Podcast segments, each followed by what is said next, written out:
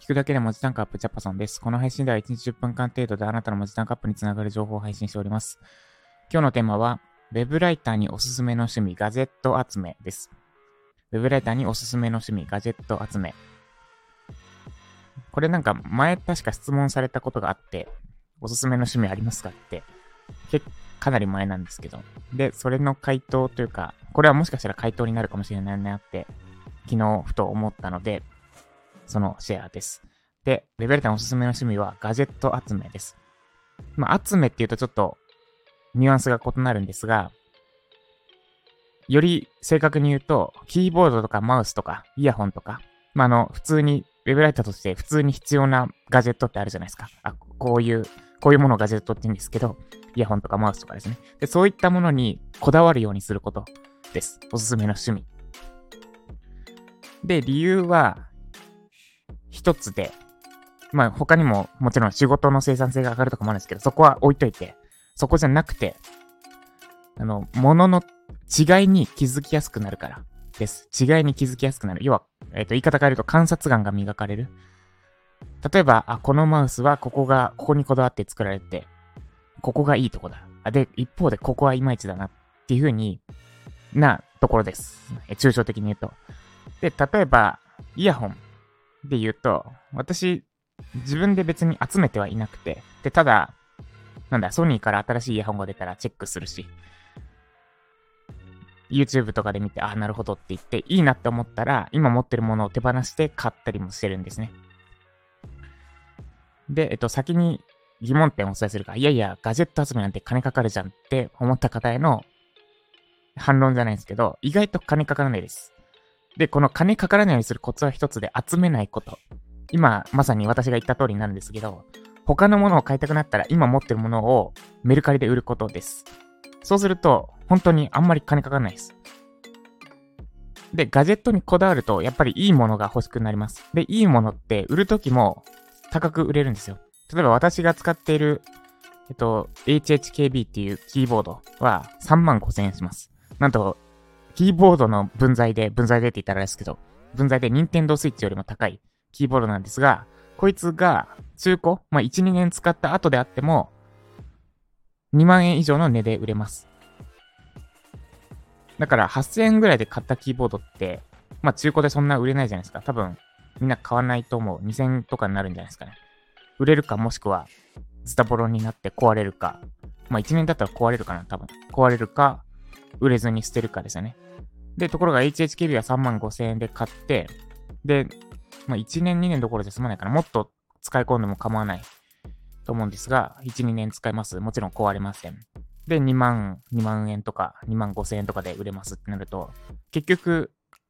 その3万5千円の高キーボード使ってた方が安く済んでるみたいな。これなんかベンツとかの車でも一緒ですよね。変な中古車買うよりかは高いの買って、買った方が最終的にはかかった値段安いみたいな。それはちょっと話それるんで置いといて。っていう風に、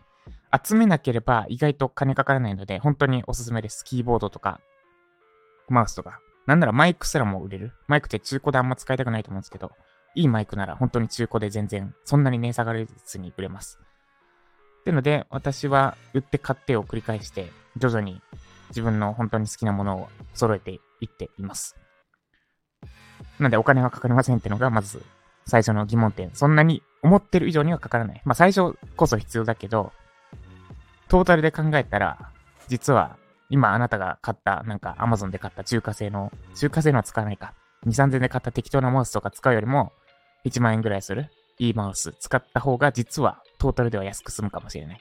し、別に3000円が1万円になったところで差額7000円じゃないですか。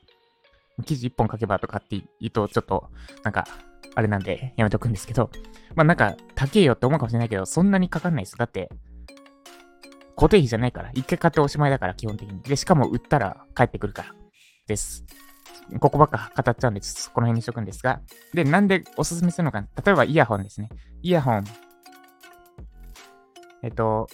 妻のクリスマスプレゼントに、ショックズが出している、オープンドッツっていう、なんか、ショックズってアフアフターショックズ、ショック、ショックスかな？アフターショックズって名前だったんですけど、ショックズに変わって、で、骨伝導が売りだったんですけど、そのオープンドッツってやつは骨伝導じゃなくて、耳の上の方に引っ掛けて聞ける？なんかすごい、ながら聞きしやすいけど、音もいいみたいなイヤホンだったんですね。で、私はイヤホンそれなりに詳しいというか、結構調べた上で買ってるので、私もつけてみましたと。で、音めっちゃ良かった。この、ながら聞きなのにめっちゃいい。骨伝導とはまた、骨伝導、最近の骨伝導めっちゃ音いいんですけど、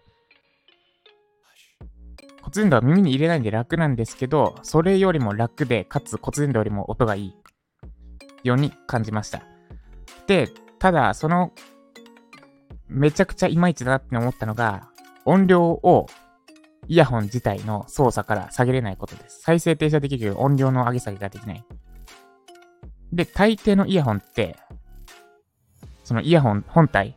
を操作す、イヤホン本体でできるのかな？要はスマホで繋がってたとしても、スマホが操作しなくても、音量はいじれる。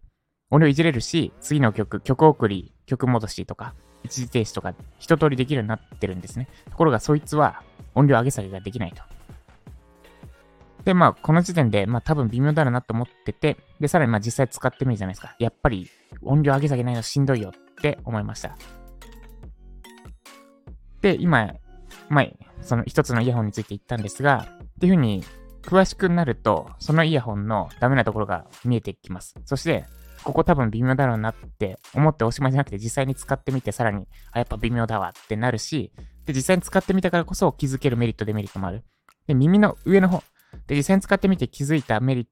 デメリットとしては、耳の上の方に引っ掛けるんですね。引っ掛けるので、めちゃくちゃマスクと干渉する。で、実際、妻がマスクしてイヤホンもつけてて、あ、ながら聞きできるやつなんで、外の音はめっちゃ聞こえますよ。で、息子を抱っこしてて、私と3人で散歩したんですね。えっ、ー、と、プレゼントあげた翌日です。で、えー、息子が妻のマスクを引っ張りましたと。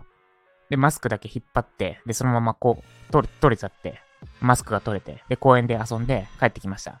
帰ってきたら、あれ、妻のイヤホンがないってなって、で、マスク取った時に、あの、耳の上に引っ掛けるタイプのイヤホンで、しかも、なんだ、付け心地抜群で付けてるかどうかわからないような感じなんですね。だからこそ外れたことにも気づかなくて、で、マスクと干渉するから取れちゃって、結果どうなったかというと、片っぽは車に引かれて粉砕し、で、もう片っぽは一応無事だったって感じなんですけど、っていうデメリット。その、付け心地が良すぎるがゆえに外れても気づかない。まあ、こっちはまあ、あ、でもあれだな。であれば、外しに、外れにくくすべきだよなとか、これはちょっとエンジニアとしての目線で入っちゃうんですけど、付け心地抜群で付けるのを忘れるぐらいなら、外れにくくしないと、こういうことが起こる。っていうのは想定してほしかったなとか、あとは、あとなんだ。あれあと何かあったっけ？な。まあそう、そういうこと、そういう観察眼、めちゃくちゃ細かい観察眼がガジェット好きになることで磨かれます。で、あと YouTube とかも、YouTuber がガジェット、いろんなガジェットレビュー出してるんですけど、こいつ浅いなとか、こいつ深いなとか、で、その深さってどこだろうみたいなのも磨かれていくわけです。もう一個ぐらい、その観察が磨かれる例を出すと、えっと、L、L 型のストリームデックっていう、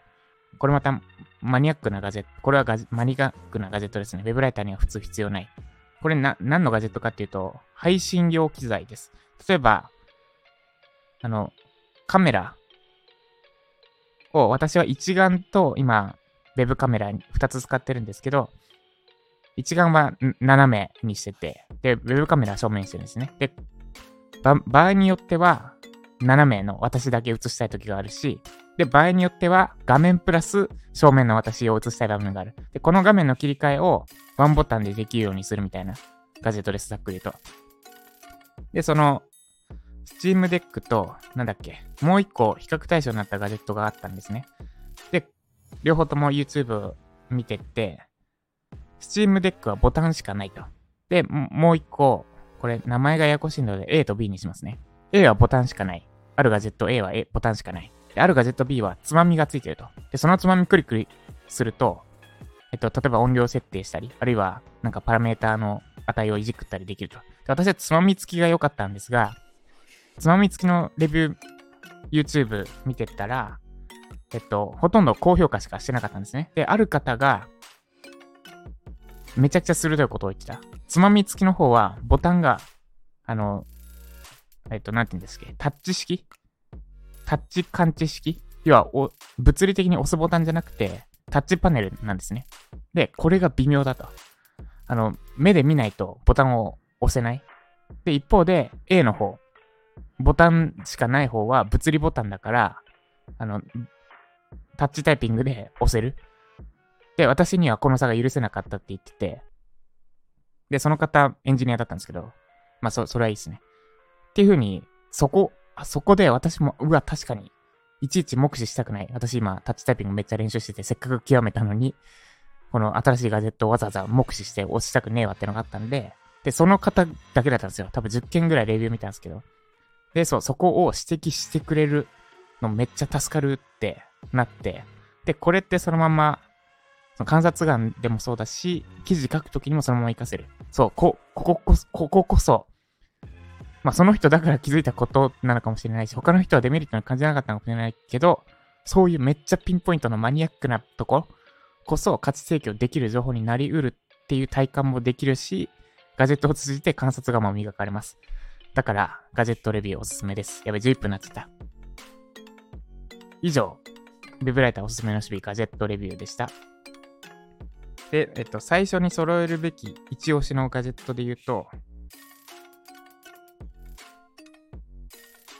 まあ、イヤホンとかだとちょっとつまんないからな。ウェブライターっぽいので言うと、HHKB はちょっと高すぎる。3万5千円いきなりあれですよね。おすすめはトラックボールですね。私がウェブライターにおすすめするガジェットはトラックボールです。